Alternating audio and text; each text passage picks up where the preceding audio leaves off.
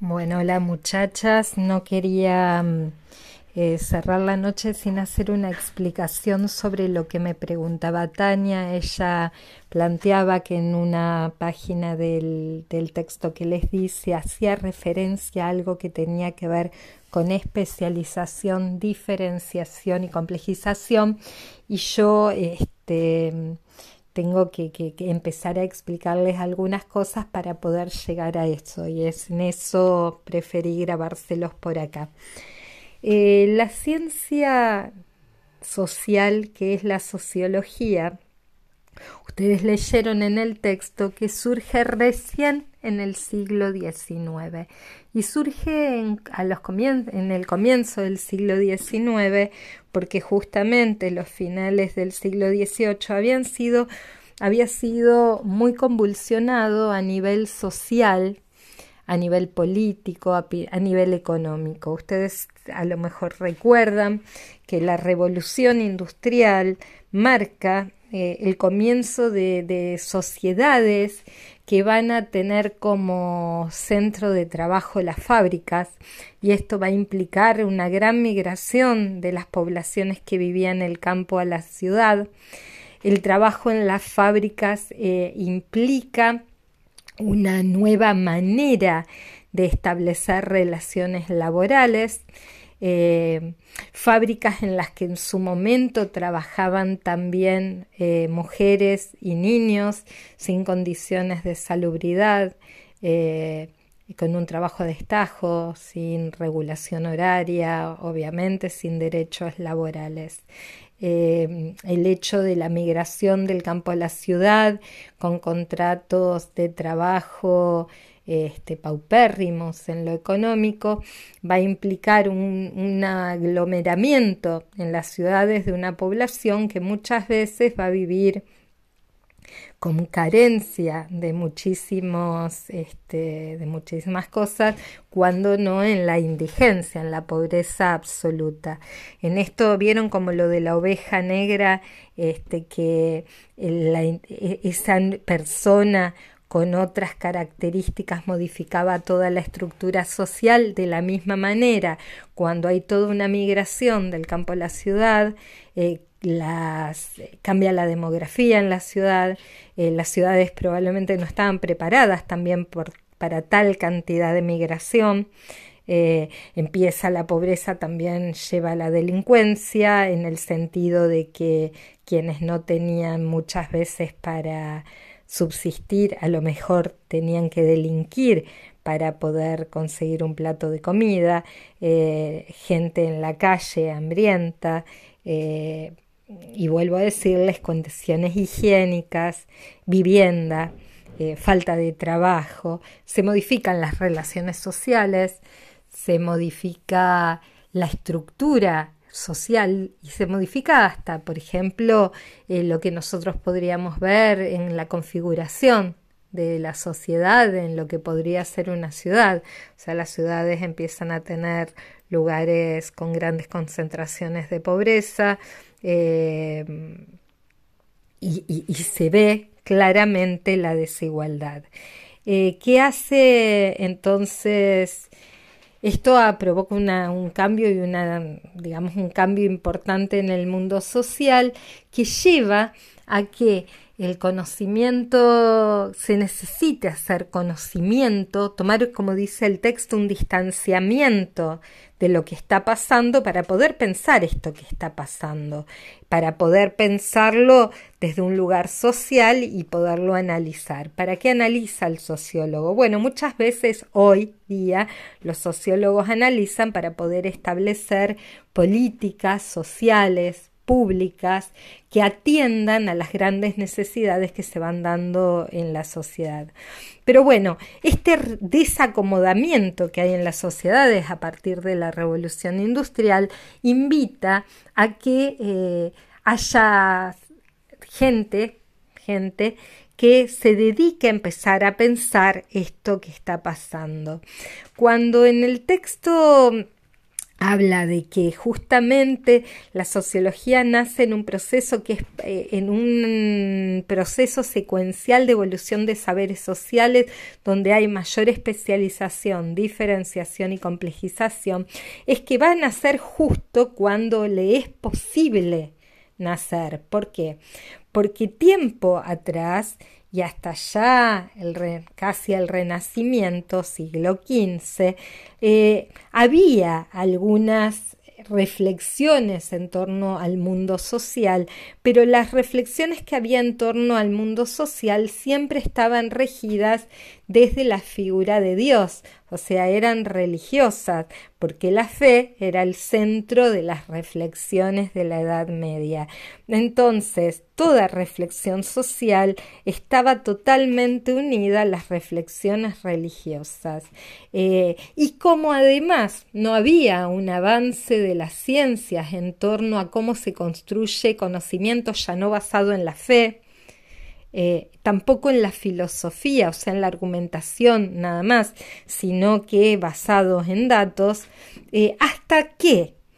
hasta que la ciencia no comienza a diferenciarse de la religión y de la filosofía y empieza a demostrar que puede investigar, hacer conocimiento, pero con otros métodos que tienen una base más empírica, esto que les decía, eh, se da muestras, se basa en datos, lo que está diciendo, obviamente la sociología no, no tenía posibilidad de nacer. O sea, lo primero que empieza a pasar a partir del siglo XV y ya después con mucha fuerza en el siglo XVIII es que las ciencias se diferencian del campo de la filosofía y el campo de la religión y empiezan a constituirse diferenciadamente eh, en un campo de conocimiento particular y específico.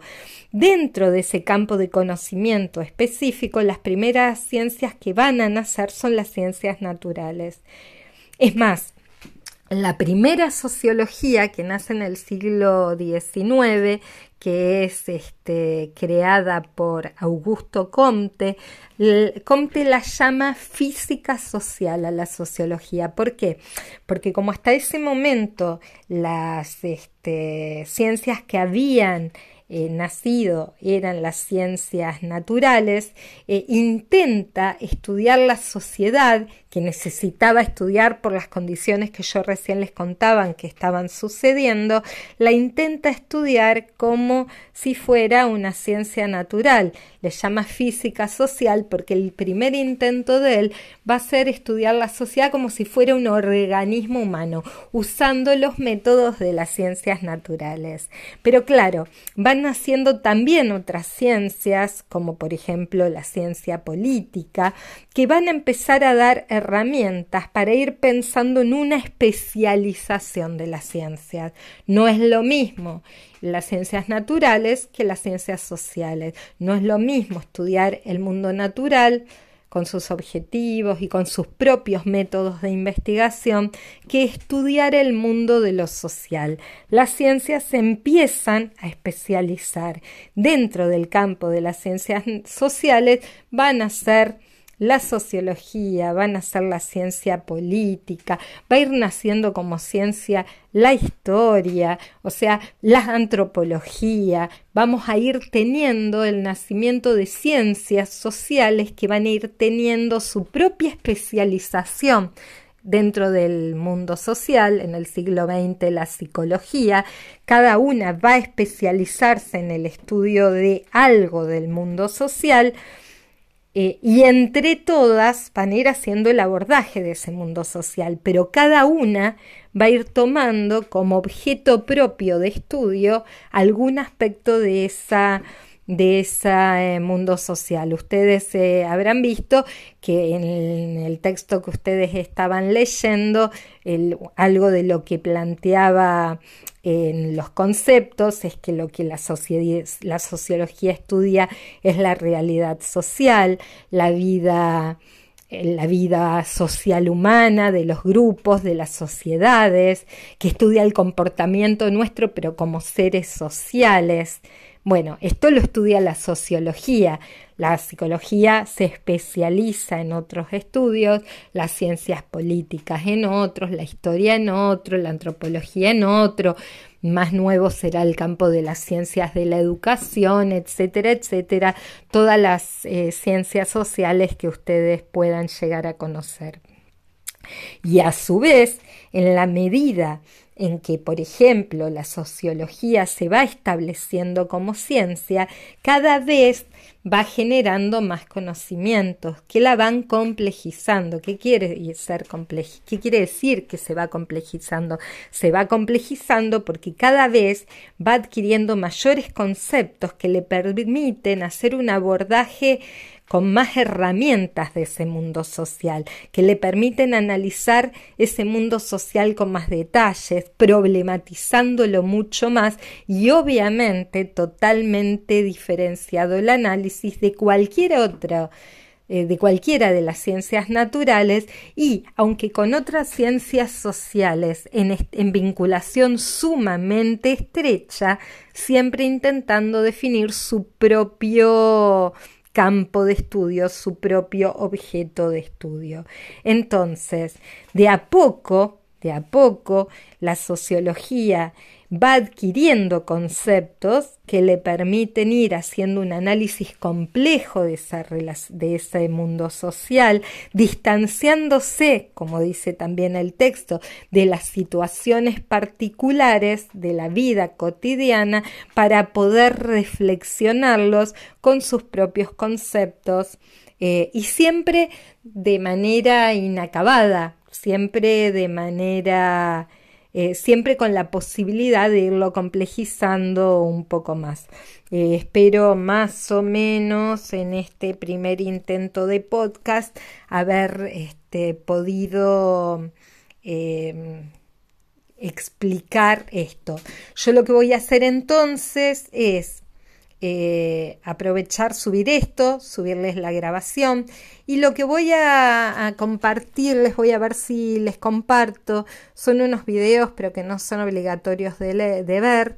Eh, en los que ustedes pueden ver cuál era la situación social del contexto del nacimiento de la sociología, esto que yo les hablaba de cuál era el contexto histórico en el que la sociología nace para que se ubiquen más o menos en la época. Un video que ustedes pueden ver, que voy a ver si ahora se los consigo, es el de Tiempos Modernos de Charles Chaplin, que es un lujo de película eh, que me parece es un clásico